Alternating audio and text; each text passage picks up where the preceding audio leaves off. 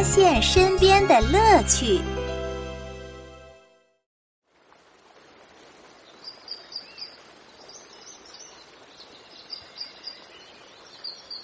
星期六，小熊巴克来到跳跳猴家玩。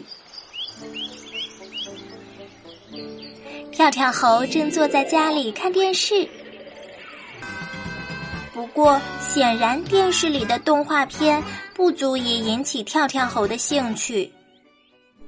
来回播了好几遍了，真无聊啊！跳跳猴关上电视，真无聊啊！咱们出去玩吧，嘿嘿。巴克笑嘻嘻地说：“没意思。”跳跳猴伸了个懒腰。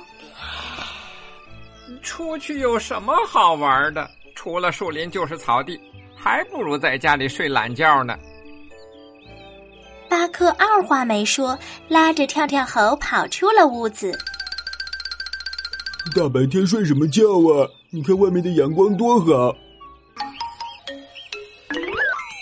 跳跳猴跟在巴克的后面，巴克在前面兴致勃勃的东瞅西望。快看，叶子上面有宝石哦！巴克忽然喊道：“啥？叶子上还能有宝石？”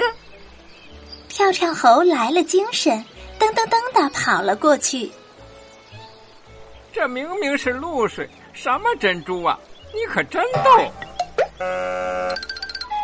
这时，阳光照耀在那一颗又一颗的露珠上，露珠啊，顿时变换起美丽的七彩光芒，一闪一闪，耀眼极了。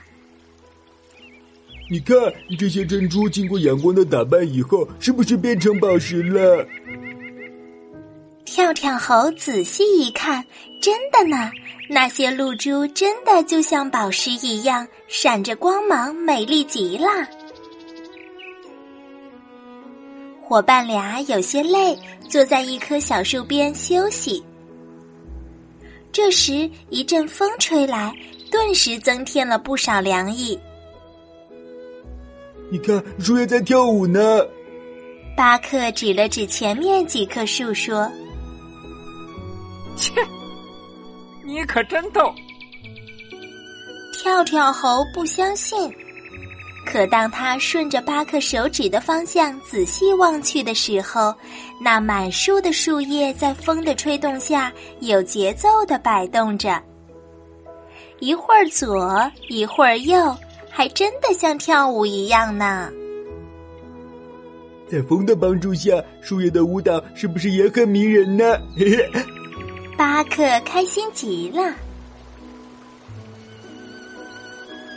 又过了一会儿，伙伴俩来到了一条小溪边，溪水呀清澈见底，成群的鱼儿在水里自由的嬉戏着。